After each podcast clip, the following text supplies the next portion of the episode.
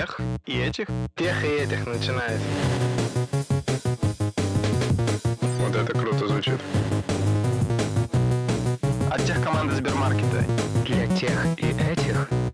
Всем привет! Вы слушаете подкаст для тех и этих, от тех команды Сбермаркета и студии Терминвокс. В этом подкасте четыре ведущих. Мы все работаем в тех команде Сбермаркета. В студии мы обсуждаем, как устроены крупнейшие IT-компании изнутри, как они стали настоящими гигантами и чему можем у них научиться. Сегодня мы хотели рассказать о том, чем занимаемся на примере топ-1 поиска в Сбермаркете. Это банан. Приветики, меня зовут Никита Илагин, и я помогаю сделать так, чтобы банан попал в каталог. Меня зовут Слава Артемьев. Я делаю так, чтобы банан был доставлен прямо к вам домой. Всем привет, меня зовут Семен Мацепура, и я отвечаю за то, чтобы наши пользователи могли найти этот банан в мобильных приложениях и на нашем сайте и купить его. Меня зовут Олег Федоткин, и я не уверен, что мне нравится эта аналогия. Потому что, наверное, платформа относится к банану. Банану, чтобы не стало 10 из одного, чтобы банан не превратился в киви, чтобы он не исчез из корзины, чтобы он не залагал.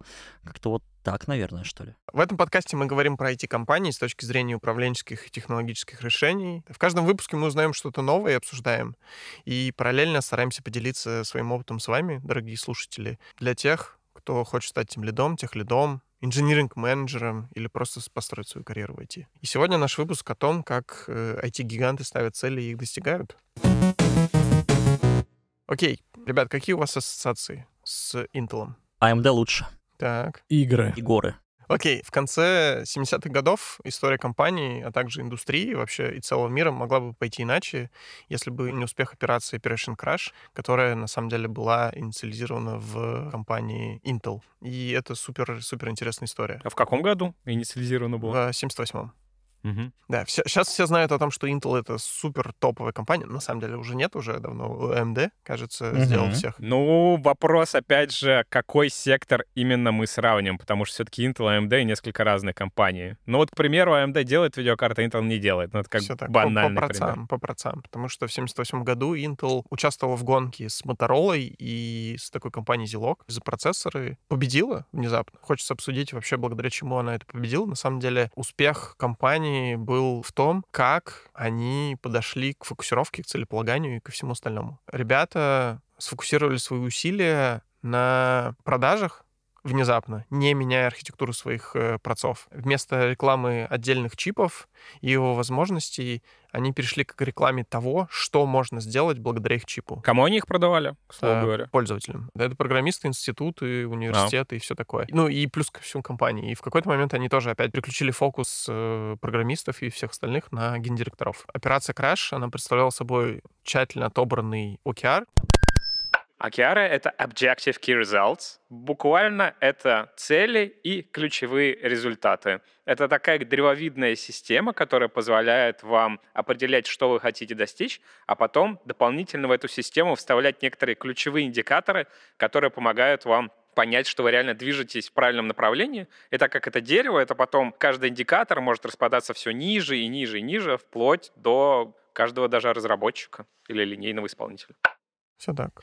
И благодаря, опять же, OKR Intel удалось за две недели, всего за две недели, развернуть свою компанию на 180 градусов и сфокусироваться на совсем другой подаче, продаже и позиционированию своих чипов. Когда читал воспоминания руководителя Motorola, он сказал, что у него уходило две недели для того, чтобы забронировать самолет из Чикаго в Аризону, а Intel удалось за это время полностью на 180 градусов развернуться. Что-то я немножко не верю в эту историю. Почему? Какой-то ультра простой инструмент, который я вот недавно описал, дерево целей и ключевых результатов, помог развернуть компанию за две недели в абсолютно другое направление.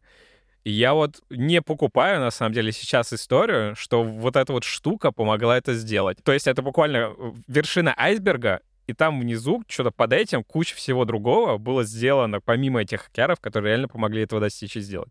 Ну, то есть банальный вопрос даже коммуникации. Вот чуваку надо, там, я не знаю, две недели блокировать внезапно билет на самолет, чтобы долететь кому-то что-то рассказать, а тут может, ну, то есть Не верю. Ну, хотя, опять же, Никит, это какой год? 78-й? 78-й. Тогда еще не было ни аджайлов, ничего, Ничего. там просто waterfall Не, галимый. не было даже джира, мне кажется. Ну, Ребята что-то делали. В какой-то момент... процессор. Да, процессор. И в какой-то момент, в общем, они занимались своей работой, которая изначально, в общем, в те давние времена что-то планировалось на год вперед. То есть, грубо говоря, ты планировал годами. Waterfall. Да, да, waterfall, по сути. И вот это вот внедрение OKR, оно развернуло очень сильно, потому что ты уменьшил срок планирования и мониторинга, и измерения этих результатов, и смог, в общем-то, сфокусировать. По сути, это такая фича-тема у ребят была, и они очень сильно развернули свою стратегию маркетинга. Чистая история, селзовая история была. Да, То есть это- это Intel побольше победил Motorola чисто за счет селзов. Сейлзов, да. Они не меняли вообще ничего, чипы не меняли, но они как раз рассказали, о- не, какие крутые чипы, а что крутого могут пользователи извлечь из этих чипов. И начали просто продавать это гендиректорам, вместо того, чтобы продавать это программистам. То есть они изменили по факту Маркетинг. только, да, отдел Маркетинг, маркетинга. Да, да. Но тут как бы я таки хочу заметить, вот то, о чем я говорил, не верхушка айсберга. Во-первых, у них вот эта идея была, правильная идея. Идея о том, что нам надо продавать как-то по-другому, нежели чем есть сейчас. То есть кто-то вот этот вот гес, догадку сделал о том, что если мы пойдем таким образом, мы сможем быстрее выиграть рынок. Без этого бы IKEA бы не сложился. Конечно, конечно. Но Быть может, они когда начинали делать OKR, они к этому пришли, раскладывая все по полочкам и по людям. И история, на самом деле, чуть-чуть глубже. Если вернуться прям совсем-совсем-совсем далеко, то мы вспомним э, великого Генри Форда, и который сказал о том, что самая эффективная компания — это авторитарная. Это когда ты такой приходишь, говоришь, так, я тут умный, я говорю, как тебе делать, и жесткая иерархия, кто-то отдает приказы, кто-то выполняет беспрекословно, и все дела. И это все отлично работало до момента, когда Питер Друкер пришел и просто в пух и парах разнес это все. Форд э, ушел в небытие.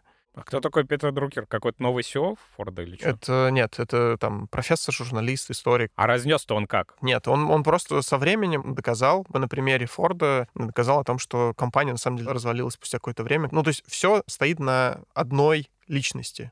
И как только эта личность в какой-то момент уходит, вся компания, она разваливается. Ну, кстати, чуть раньше идея Форда развалила Toyota, когда пришла на американский рынок. Друкер э, сформировал, в общем, он утверждал, что цели компании нужно обсуждать с подчиненными. И вместо традиционного там, кризис-менеджмента он предложил баланс долгосрочного и краткосрочного планирования, основанное на конкретных данных и дополнение регулярным обсуждением между коллегами. В 1954 году он назвал это MBO — Management by Objectives. В общем-то, это просто, по сути, такая база для OKR, которую мы сейчас знаем. А как он называется? МБО. MBO. Э, МБО. Просто есть такая идиома на суахиле. Буана Кубва. Похоже. Ну, Хорошо, а может ты переведешь хоть нам? Буана Кубва — это непереводимая идиома, типа крутой парень. Вот крутой перец — это будет Буана Кубва. То есть это вот Питер Друкер, это он. Да, это Буана Кубва. Окей. Я тоже хочу быть. Бувана кумба. Кубва. После исследований 70 компаний стало понятно, что внедрение МБО повышает на 56% производительность компании. Вот я не понимаю, в рыночной экономике, если ты это находишь, это вот все сразу перенимают, Да-да-да, иначе да, не... тоже непонятно. Как? Короче, какой-то чувак придумал способ и говорит, ребят, смотрите, я, короче, все посчитал, делайте, применяйте Три простых шага. применяйте их и на 58% повысите свои бизнес-результаты. И тут это типа какой? 60 с чем-то год, да. И тут 60-й. 60 И тут fast-forward 20 лет, и Motorola такая, типа, Intel, о, о, Intel такой, а, Океары. ну, то есть, как нет, бы, и 20 нет. лет, где они История были. в другом. На самом деле в том, что в МБО все цели и спускались, и планировались менеджментом, и спускались сверху вниз. Это первое. И э, они застревали очень часто там где-то между уровнями. Так подожди, ты же Петр Друкер говорил о необходимости обсуждения целей со своими Вот, вот, подчиненными. вот. Но, но а, о том, что человек, когда тебе предлагает какую-то идею, есть вероятность, что ты неправильно ее интерпретируешь, и она разобьется об твою организацию. Это вот то, что мы с вами обсуждали, о том, что ты не можешь взять практику от Netflix или еще чего-то, внедрить Мгм. свою компанию, и она будет работать так же, как в Netflix. Друкер говорил о том, что, ребята, нужно обсуждать, нужно там внедрять и так далее. И кто-то берет и говорит, так, планируем вот так, здесь делаем так и так. Ну, то есть, понимаешь, одно дело, когда это эволюционно у тебя получается в компании и растет, а другое дело, когда ты просто берешь какие-то внешние атрибуты, типа ты видишь, что ребята начинают планировать, ты такой, ого, мы тоже начинаем планировать. И, в общем-то, в этом формате двигались. Можно я аналогию приведу? Мне очень понравилась аналогия какая. Вот есть идея в другой компании, которую ты хочешь перенять. И эта идея концептуально похожа на чемодан, ручка к которому привязана, ну, знаете, там, на нитке. Очень слабо привязана, да? И когда тебе кажется, что ты перенял идею из другой компании, возможно, ты взялся за этот чемодан, за его ручку, пытаешься оторвать от земли, ручка оторвалась от чемодана, и ты с ней пошел с этой ручкой, думая, что ты перенял идею, хотя ты перенял только вот так. внешний облик, чемодан остался сзади. Тут еще важно, я тут почитал про MBO. А, Тут, короче, написано, что целей не должно быть слишком много, типа 3-5 максимум. И должен быть сотрудник или подразделение обеспечен ресурсами для достижения поставленных целей. И также там постоянно и регулярно проводится performance review по этим целям. Все так. Звучит как будто... Как будто Если OKR просто обобщить, переназвали. да. Ну, скорее, да? Так, так, так, подожди. Словосочетание performance review, которое переводится как в целом подведение результатов и рассмотрение того, как человек хорошо перформил. Так вот, привязка MBO к performance review автоматически превращает это в performance review KPI. как часть. Да, Я да. скорее про другое, что, возможно, в то время научились лучше синхронизировать ресурс с целями. То есть они знали, сколько у тебя есть ресурса на 3-5 целей, и за счет этого достигали быстрее результата. Все так. На самом деле Никита сказал э, ключевую проблему, которая была у MBO, в том, что э, это превращалось в итоге в KPI, цифры без души и контекста, и, в общем-то, MBO привязывали к бонусам и к зарплате, и все ри- рискованные решения подвергаются штрафу, соответственно. Какой тебе смысл, не знаю, Рисковать. рисковать, да. А без риска нет движения вперед. Так, а мы тут будем говорить, что такое KPI вообще? KPI. KPI — это Key Performance Indicator. Прям такая уже совсем махровая, кажется, история. Но мы выяснили, что OKR — тоже махровая история с середины прошлого века. В общем и целом, это основной инструмент для оранжевых компаний для того, чтобы достигать э, нужных результатов. Это буквально какой-то нужный уровень, показатель какой-то финансовой метрики, который тебе обязательно надо достичь, иначе, можно сказать, увольняешься. Да не можно, а так и Ну есть. да-да-да. И к этому индикатору привязана очень сильно твоя мотивация. Там большая часть зарплаты, например, у тебя бонусная, и она посажена на KPI. KPI выполнил или перевыполнил, получаешь бонус плюс что-то сверху. Не выполнил. Что такое оранжевая компания? Оранжевые компании и вообще в целом все общество проходят некоторые пути развития, и им были присвоены некоторые цвета. И вот определенный период развития компании, он имеет цвет оранжевый, и он как раз идет после так называемых янтарных. Янтарные — это строго иерархичные компании или общества, например, армия, где там, в принципе, единоначалие, а, достаточно устоявшаяся структура и очень силен склад, скажем так, законов или каких-то правил. Следующий этап развития компании, где уже в меньшей степени так сильно или важны законы или правила, и где во главу угла становится результат. Результат компании, который выражается в нашем мире зачастую в каких-то бизнес-показателях. Собственно говоря, на самом деле, расцвет капитализма. Вот все как бы первичные мануфактуры, которые начали оптимизировать производство, автоматизировать его, где на людей смотрели как на некие шестеренки, которые должны просто работать, если она сломалась, ты ее замени, потому что у тебя есть какой-то показатель по пропускной способности твоего конвейера, который тебе необходимо достичь. Вот это все классическое, скажем так, оранжевые компании.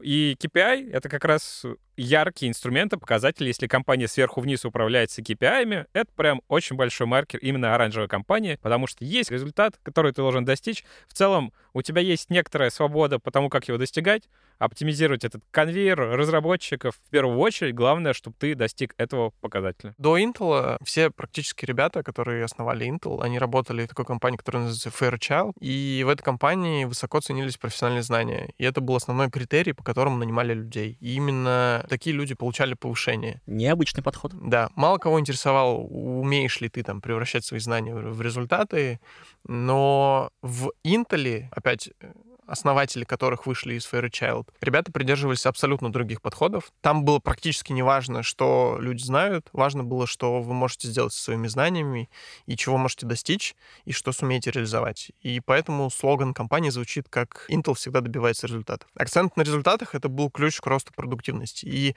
Гроф, Энди Гроф, он разработал свою систему целеполагания, которая называлась Intel Management by Objectives. Ну и когда разработал еще на этапе основания компании, Во время... Ну, Intel рулил Мур, всем знаменитый, который закон Мура. Закон такое. Мура оттуда. Да, да, да, да. Кстати, он э, уже не закон, он оп- опровергнут временем. Был. Да, проверим. Так Супер, тогда да. я просто расскажу, собственно говоря, он утверждал следующее, что удельное количество транзисторов увеличивается в два раза каждые два года. Транзисторов можно сколько угодно поставить.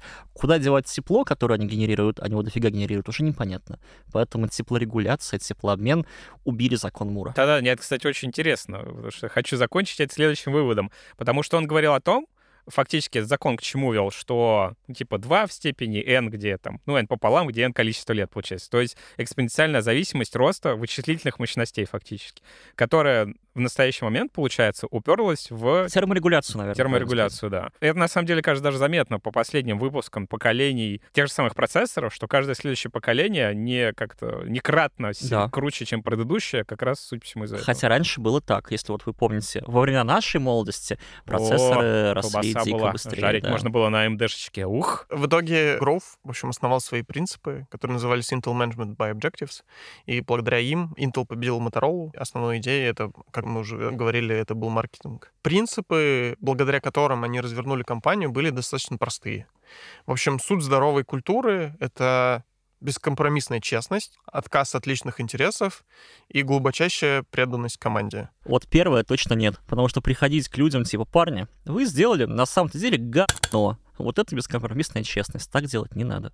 Ну, эта история, ребят победили, победители не судят. Ну, кстати, тут как бы вопрос, как с такой бескомпромиссной ценностью они попали в ту ситуацию, что у них а, вот эта архитектура, которая фактически проиграла, которую они списали, которая была до Core, и, собственно, да и Core сейчас тоже, она в не самом лучшем состоянии находится. Intel проиграл AMD по архитектуре, в моем таком базовом... И по техпроцессу. Да-да-да, и по техпроцессу. Соответственно, каким образом компания, в которой есть откровенная честность, могла как бы вот так проиграть, хотя там достаточно долгое время много сигналов с рынка было, что типа вот это происходит. Это ребят. во-первых. И во-вторых, почему они используют эту откровенную честность, не догонят уже AMD, который, ну, у Ryzen не просто впереди, он уже за, за горизонтом располагается. Есть маленький, маленький нюанс, ребят. Это был 70-е годы, сейчас 2000-е. И, наверное, сейчас компания не такая честная, как мы. Не, сейчас 2022. А, Как мы, это Сбермаркет. Сбермаркет, да, потому что один из наших принципов — это открытость. Во благо. Так вот, пять основных столпов принципов OKR. Чем меньше, тем больше. Это всего несколько аккуратно выбранных задач. Это, это фокус. Пока не ново, в MBO то же самое. Все так. Ничего не навязывать — это основное отличие. OKR — совместный социальный контракт по формулировке целей. В общем, это значит, что цели ставятся и сверху, и снизу. То есть ты можешь быть инициатором тех или иных э, целей. Э, не бойтесь неудач. Результат будет лучше, если все стремятся сделать что-то необычное. В общем, чтобы ребят попробовали сделать что-то out of the box, за рамках стандартных вещей. Это дальше инструмент, это не оружие. Система OKR, она признана дать тебе секундомер, как его использовать, и дальнейшая с ним работа, это все на тебе. И последний — это терпение и решительность. Это, значит, каждый процесс требует проб и ошибок. В общем, можно применять э, и пытаться долго и долго. Знаете, что японцы опять все придумали раньше? Я уже рассказывал в этом подкасте, я не помню или нет, про Синкансен. Рассказывай. Синкансен — это история, которая лучше всего описывается подготовкой э, к Олимпиаде в Японии. У них была ну, проблема, что поезда были медленноваты, а пассажиропоток на Олимпиаду будет большой. Государство приказало инженерам разработать там такие поезда, чтобы они были ну, способны двигаться быстро, чтобы перевозить людей из точки А в точку Б. Инженеры пришли и сказали, смотрите, вот новые поезда, новые вагоны а, могут ехать со скоростью 100 км в час. Государство такое покачало головой и сказало, ну, вообще как-то медленновато, а давайте сделаем 200. На что инженеры ответили, 200? Вы чего? Это невозможно. Ну, так не, таких поездов не бывает. Точка. Государство сказало, надо. Инженеры ушли делать, и по итогу они переработали рельсы, железнодорожное полотно, эти насыпи. Ну, короче, все сделали по-другому и достигли такой скорости. Это называется синкансен, выход за рамки.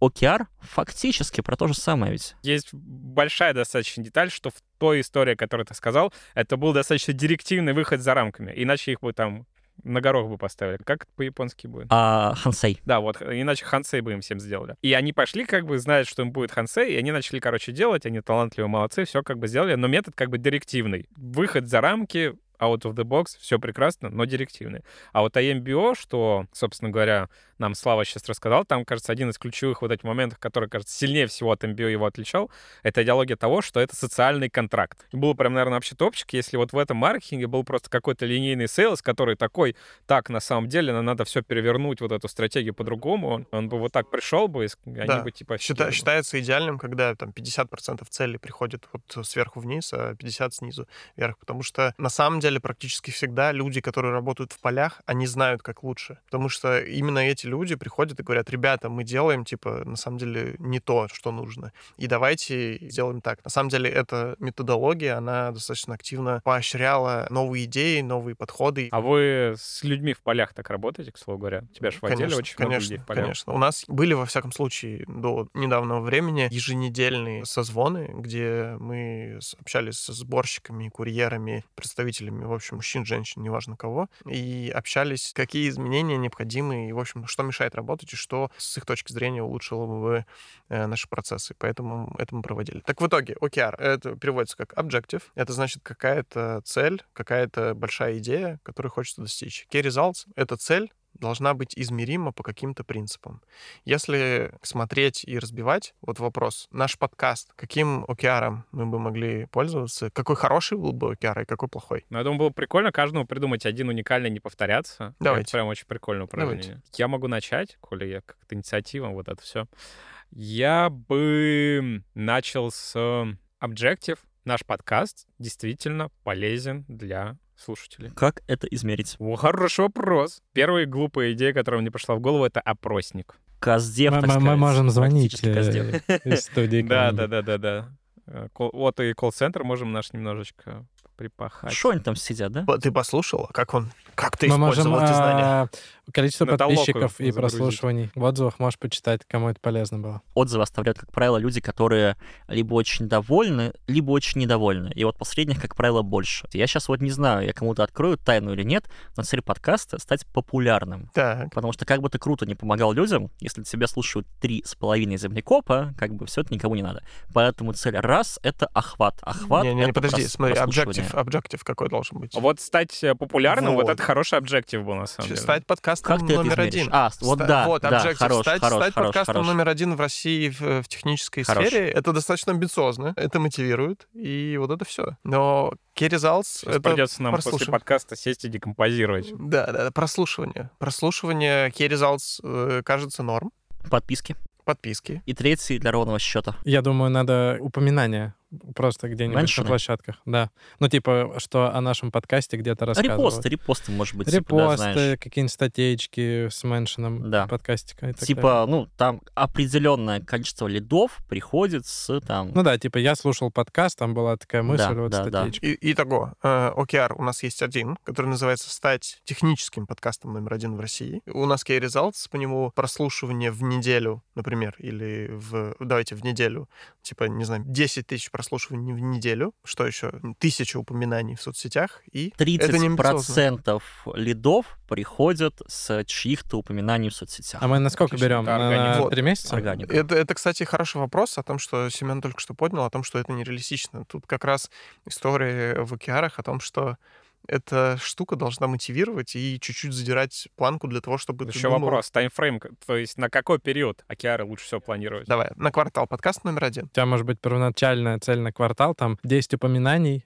не знаю, там 10 тысяч прослушиваний и так далее, и ты же постепенно входишь. Мы можем вообще начать с цели но подкаст топ-10. номер один, мне кажется, это вообще вижен. Давайте, в топ-10. Хочется добавить что-то про полезность, но будем считать, что если мы популярны, мы и полезны. Надо в Objective добавить, что мы знакомим людей с внутренней кухней Сбермаркет Теха. Мне кажется, потому что как одна из целей нашего подкаста, Как ты это измеришь? Это неизмеримая штука. так в этом Не-не-не, и подожди, если приходят нет? люди, которых мы нанимаем в компанию, допустим, и они такие, оба, на, я как бы послушал вас на подкасте, мне понравилось, и поэтому Да, я конверсия... ответил HR, послушал подкаст, то вроде там прикольные ребята, и пришел Как поговорим. один из лидов, э, да, в конверсию в найм, мне кажется, офигенно. Если таких людей не будет, означает ли это, что мы цель не выполняем? По-моему, нет.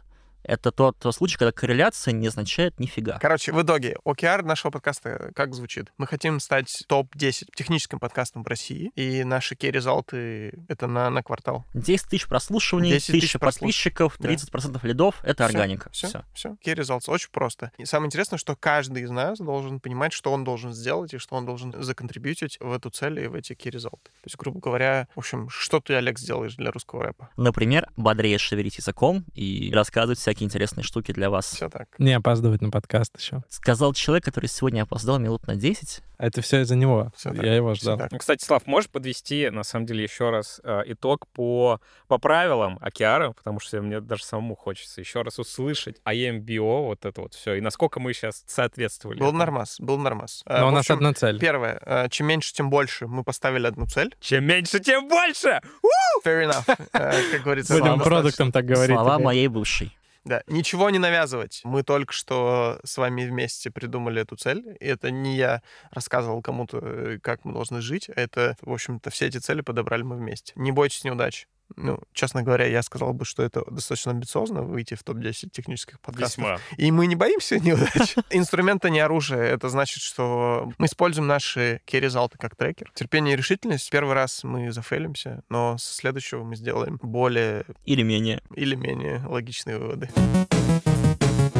В общем, все базируется на, на четырех э, больших китах. Это первое — приоритизация, синхронизация, мониторинг и стремление к выдающимся результатам. Приоритизация, что это значит? Это значит, что все в компании сфокусированы на чем-то одном. И вот тут вопрос немедленно возникает. Идеальный OKR наполовину сверху, наполовину из компании. А кто сказал, что приоритеты у топов и приоритеты у более рядовых или линейных людей совпадают? И что делать, если не? Это же получается лебедь, рак и щука. Все так отчасти, но у нас в любом случае должен быть э, человек, принимающий решение, который смотрит и решает о том, что, типа, ребята, это цель нашей компании. То есть это все равно в итоге должно идти сверху вниз, ну, в смысле принятия решений, но предложения и идеи, они могут э, еще быть... То есть, иными словами, чтобы там тоже люди не обманывались всей этой э, видимой демократией, как это происходит? OKR поднимаются снизу вверх, а потом валидируется оба лицо, принимающее решение, которое сравнивает их со своими фокусами. OKR должны соответствовать какому-то вижену компании. Ты же не можешь сказать, типа, мы делаем процессоры, тут хоп, кто такой, я хочу велики делать. Да, да, да, я именно к этому, что нельзя просто брать и бездумно цели поднимать э, снизу вверх. Но более того, мне кажется, здесь важно с точки зрения приоритета учитывать то, что когда мы берем какую-то, там, не знаю, объектив и метрику, то нам нужно ее всегда балансировать. Потому что если мы возьмем, например, там, не знаю, рост GMV в нашем случае, Никита, Да, по-русски это оборот. Да, По-русски это оборот да. вашей компании. Те товары, которые вы продали, например, количество товаров на их стоимость. Да. Все. Вот, и, соответственно, если мы берем в OKR и там в Key Result и GMV, это значит, что мы должны что-то поставить в, в противовес. Иначе мы все усилия закинем туда и можем упустить что-то важное. Из примера история с Ford Pinto. В общем, э, в эту машину хотели сделать следующую. Сделать суперкомпактный автомобиль и э, снизить эксплуатационные издержки, сделать ее, в общем-то, красивой. И безопасности в этом списке не было. Любое решение, которое э, принимали при проектировании автомобиля, принимали не с точки зрения безопасности. И в итоге получилось так, что бензобак был очень близок к кузову, в итоге ни один краш-тест не был выдержан. И опять же, на океарах ни у кого не было задачи Безопасности. и краш-тесты всем было пофигу. В итоге машины выпустили, и спустя какое-то время все машины звали с рынка, и в итоге компания это стоила очень и очень-очень много денег. Гайзы, вот мы много сейчас говорим про Ford. Давайте я задам легкую, быструю загадку. Опять же, интересно для наших слушателей.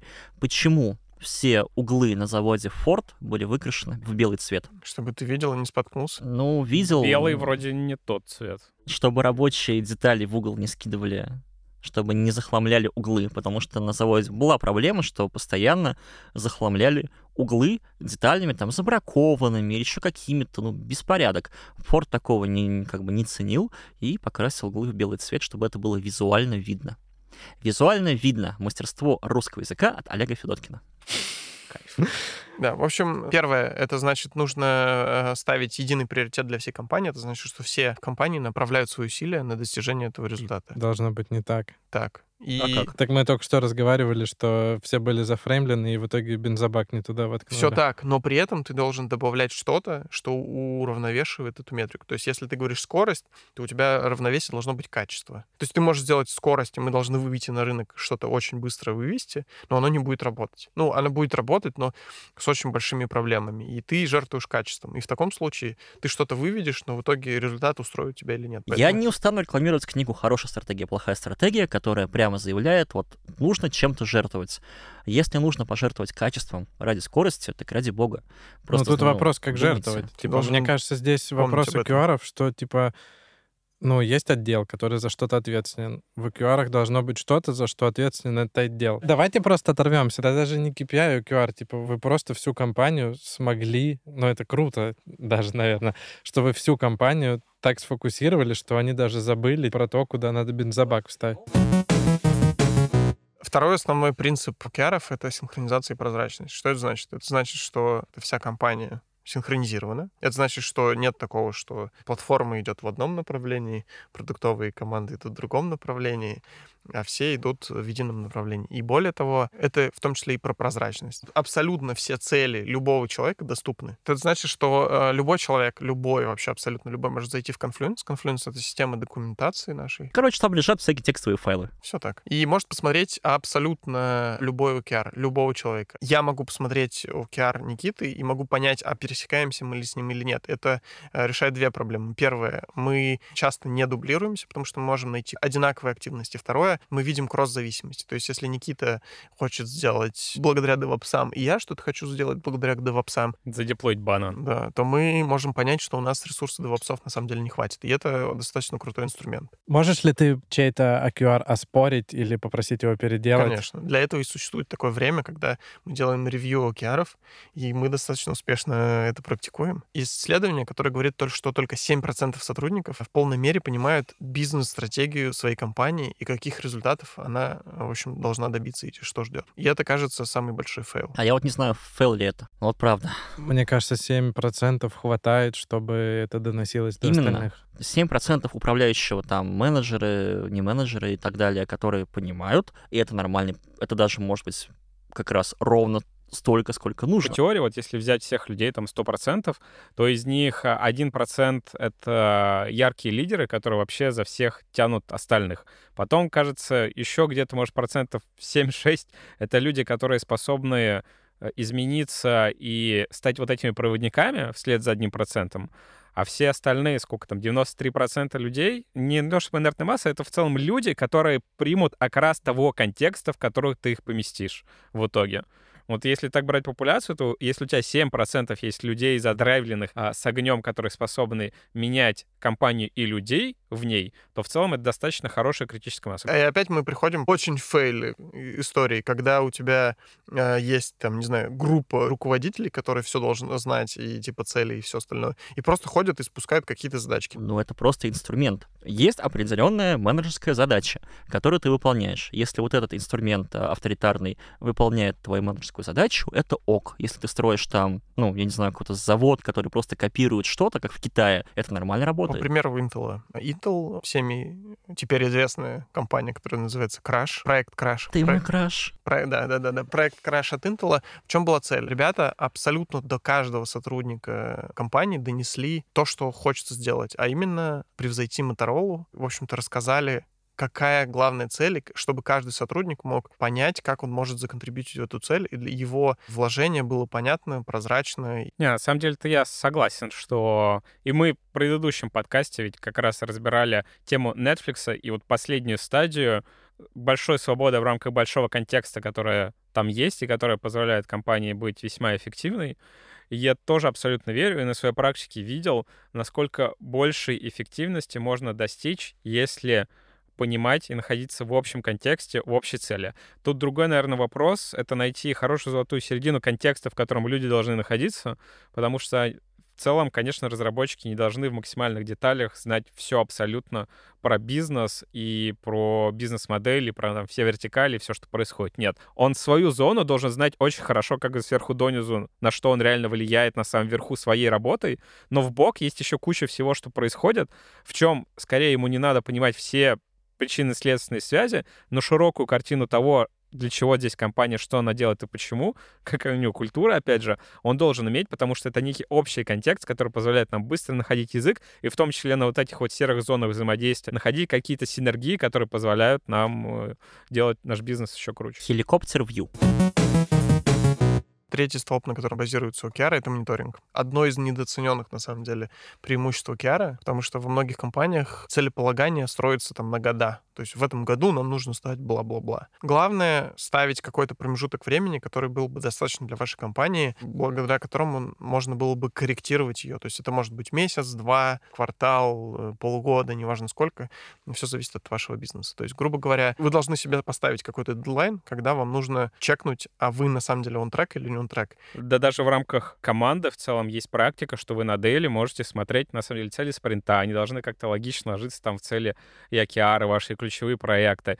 И вот на каждом деле или хотя бы даже раз в неделю или раз в каденцию самый максимум, ну вот на самом деле я со своими океарами работаю каждую неделю. Я на самом деле каждый понедельник у меня есть такая ментальная карта, на которой у меня есть дерево моих океаров, и я в целом понимаю, вот какие из них главные штуки, которые я хочу затащить максимум на этой неделе. И вот каждый день это на самом деле тоже у меня как-то привязан к вот этой цели самой большой, который амбициозный, я хочу достичь, которая как-то там помогает компании и так далее. Как с любым инструментом, как с любым чемоданом, ручка которого может оторваться, если ты его целиком не взял и не несешь. А QR, как мы вот сейчас выясняем, это вот, вот еще чемоданище, в котором куча всего, в том числе и дисциплина твоя собственная. Никита, на самом деле, в этом плане идеальный сотрудник, потому что я Не думаю, только в этом. Не только в этом, да. Да неужели? Не всегда люди вспоминают и мониторят. Мне кажется, это ключевое, потому что очень часто люди забивают на ревью океаров или какие-то промежуточные ревью океаров, потому что это супер важно. То есть в идеале должно все стремиться к тому, чтобы каждый день задавал себе вопрос, какая сегодня цель дня, и как я законтрибьючу на самом деле вот эту вот большую благую цель океаров. Мы в Сбермаркете, у нас океары квартальные, и это значит, что раз в месяц мы делаем предварительный ревью наших результатов, и в конце квартала проводим финальное ревью. Вопрос. Во-первых, да, нужно ли ставить OKR всем, и нужно ли проводить ревью всех OKR у всех? Вот, мне кажется, что нужно. Они же Да. очень часто я встречаю, когда у нас Отторжение. AQR пересекаются с ЭПРами, они дублируются или что-то одно делается типа ради галочки, а второе уже заполняется. Ну, если у тебя много людей, ты вот должен все наши мысли, которые у нас есть, да, вбить в голову каждому человеку компании, чтобы он разделял OKR, потому что у это вот чемодан команда. с ручкой на ниточках. Там очень просто ошибиться Не и унести только ручку. Я к тому, что вот, вот просто чувакам у этого лида, там, QA, разрабам, не надо ставить OKR. Все так. Но эти люди должны участвовать в постановке океаров для команды. Да, да. Все так. Ну, то есть AQR и лида — это по факту не лида AQR, а команда. И уже лид, он как бы несет какую-то цель от инжиниринг-менеджера, от своего хеда, и, соответственно, приплюсовывает к ним цели своей команды, и вот у них формируется AQR. А- а Вот, наверное, почему? минимальная такая точка агрегации может... А э, почему? океаров. Каждый человек должен понимать, что он должен законтрибьютить. Когда ты ему говоришь, что твоя задача на самом деле, вот ты вот этим действием изменишь CP2 или CP1 на, на вот столько вот. Ты этим действием сделаешь столько. И кажется, что это вообще супер мотивирующая история. Ну, то есть я не просто пишу код и делаю микросервис, а я, типа, пытаюсь, э, не знаю, нашу компанию сделать на прибыль. Ну, это на бумаге так работает. Ты не можешь вот каждому эти цели раздать. Это и для команды, ну, бывает проблематично декомпозировать. Для человека это уйма работы. Во-первых, уйма работа, а во-вторых, я говорю, типа, это, если смотреть с разработчика, наверное, да. А если взять, например, QA. дизайнера, есть люди, из которых получается команда. У этой команды есть цель. Типа, вместе они ее достигают. Если каждый отдельно что-то будет писать, мне кажется, это только демотивировать может в каких-то случаях. В Intel практически у каждого были океары. То есть, грубо говоря, вот э, по примеру ребят, у каждого было, например, написать там, не знаю, 5 бенчмарков на такой процессор, сделать то-то, то-то. И ребята понимали, на самом деле, как то или иной идеи они дойдут, э, ну, в смысле, как она законтрибьютит э, вверх. Из интересного еще, как э, оцениваются OKR по результату. Считается, это на самом деле э, Google ввел о том, что от э, 0,7 до единицы это зеленая цель реализованная, от 0,4 до 0,6 это желтый прогресс есть, но работа не завершена, и от 0 до 0,3 это красный, нет прогресса. В общем, цели э, OKR в идеале должны ставиться так, чтобы единица это было что-то недостижимое. Но Google довел свои OKR, он чуть-чуть их методологию изменил, опять же, потому что методология OKR это не что-то универсальное, которое должны использовать все, это, в общем-то, фреймворк, который может использоваться и другими. И суть в том, что у Гугла есть э, так называемые committed OKR и амбициозные OKR. Committed OKR — это, по сути, а-ля KPI. Это значит, что эти OKR должны выполнены быть на 100%. А амбициозные OKR — это те OKR, которые должны быть м, выполнены там на 0,7%. И здесь как раз э, кажется, что это такой лайфхак от Гугла, как можно OKR внедрять еще и для компаний, результат которых давно известен. Потому что э, самое, кажется, что большая ошибка — это привязывать OKR к деньгам. Потому что, допустим, сотрудника поставил себе крайне амбициозные цели и каким-то образом выполнил там 75%. Нужно ему выдать там 100% премии или 120% или еще сколько-то. Непонятно. А сотрудник Б выполнил 90% целей, поставил не очень амбициозные цели и не выкладывался по максимуму. У него должен быть бонус больше, чем у другого или нет. И это самый основной, мне кажется, камень преткновения, почему компании фейлятся во внедрении OKR. Ну, я бы тут еще все-таки уточнил. Точно привязывать океары к какой-то мотивационной бонусной составляющей напрямую — это очень плохая история, потому что это сразу же приводит к тому, что у тебя в голове два противоборствующих фронта. Один хочет денег и, э, скажем так, сделать так, чтобы океары можно было проще выполнить, а другой вроде хочет амбициозно океары себе поставить. Ну, в общем, реально, зачем такую э, когнитивную ловушку себя ставить? А можно сразу вопрос, Но... вот прям в тему. А зачем тогда сотруднику выполнять океары, если они не влияют ни на что? Во, во, прекрасно. Отличный вопрос. Тем не менее, я считаю, что океар — это способ для человека видимым образом сфокусироваться на то, что интересно ему, потому что, как мы знаем, 50% из них должно состоять из того, что человек в идеале сам считает необходимым для компании, то, что необходимо компании, оставшиеся 50%. И в итоге это драйвит интерес человека, выгоду компании, и в конце концов мы получаем четкий сигнал о том, какой вклад человек, команда вносят в компанию. Зачем наш... тебе этот сигнал? Если говорить про мотивацию, то интерес человека, то тут уже как минимум две мотивации зашиты для человека. У людей бывают мотивации, я хочу делать что-то, что мне интересно, хочу совершенствоваться и так далее. И это вот половина Киара. Потом я хочу ощущать, что я приношу пользу. Это другая половина, считая Киара. Потом там есть еще мотивация, я хочу зарабатывать больше бабок. И вот, ну, это одни из таких самых ярких как бы мотиваций, которые есть у людей, которые работают вообще. И когда мы говорим про деньги, то, безусловно, безусловно, то, сколько мы платим человеку, должно зависеть от того, какой вклад он вносит в нашу компанию, что полезного он делает для компании, которая платит этому денежку в ответ. И океары, безусловно, это просто что-то, на что ты можешь посмотреть там в прошлое и увидеть, насколько человек вообще полезного принес в эту компанию. OKR так или иначе, да, они используются в оценке человека в любом случае. Если они не используются в оценке человека, стоит огромный вопрос, а зачем вы их вводите? Да. И Google очень правильно поступили, они перестали скрывать, что ну, OKR — это показатель твоей а плохо, наверное, говорить, что эффективности, наверное, показатель твоей работы, результативности твоей работы, что-то еще. Ну, короче, я думаю, что если человек, который выполняет свои OKR там на 0.9 постоянно, да, а рядом человек, который выполняет их на 0.6 постоянно, и они оба э, сосуществуют в равных условиях, да, хотя этот перформит очевидно больше, не выдать ему больше плюшек будет неправильным, я вот так считаю. Важен вопрос, про какой отдел мы в компании говорим. Да про любой. Вот я не соглашусь. Например, какие-нибудь продажники, мне кажется, могут Ой, это они на KPI, KPI сидят, я уверен. Ну да, да, да, да. А по окрам, опять же, у тебя есть три зоны, грубо говоря, там все сделал частично, ничего не сделал, вот когда от нуля до 0,3. И мне кажется, когда у тебя вот ничего не сделал, почти все окры и какие-то ключевые окры, вы все равно знаете ваши ключевые окры, то ты так или иначе там по мониторингу можешь понять там через два квартала, что у тебя там отдел не выполнил, грубо говоря, ни одного окра. Это уже повод там с ними пообщаться, что-нибудь недоплатить и, и так далее. с тобой тоже пообщаться повод.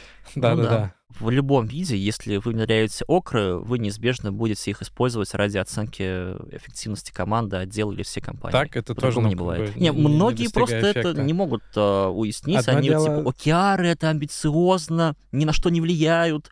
Каждый раз, когда мне говорят, что океары ни на что не влияют, я отвечаю, а нафига вы их пихаете? Вот, в итоге, что нам можно забрать из этой истории к себе, на что сказать фу? Мне кажется, мы можем забрать историю подсвечивания какого-нибудь одного из окров э, лейблом Critical. Наверное, типа не вводите OKR в одно лицо, свещайтесь с своими коллегами, со своими подчиненными или вышестоящими руководителями, это круто. Мониторьте OKR, если вы просто их поставите в начале квартала и проверите в конце квартала, что я очень часто видел происходит, вы, наверное, скоро разочаруетесь от океаров, потому что выяснится, что что-то оно не работает, да, без мониторинга оно мертво. И третье... Что третье, парни? Третье, я хочу сказать, вспомнить опять аналогию твою, Олег, про чемодан и ручку. Идею океара можно описать буквально в нескольких предложениях. Договаривайтесь сверху вниз и снизу наверх об общих целях, придумывайте им измеримые метрики, чтобы вы могли понять действительно, что вы по ним двигаетесь. Не придумывайте только, наверное, вот придумать плохое слово. Так, а какой глагол ты предлагаешь? Ищите.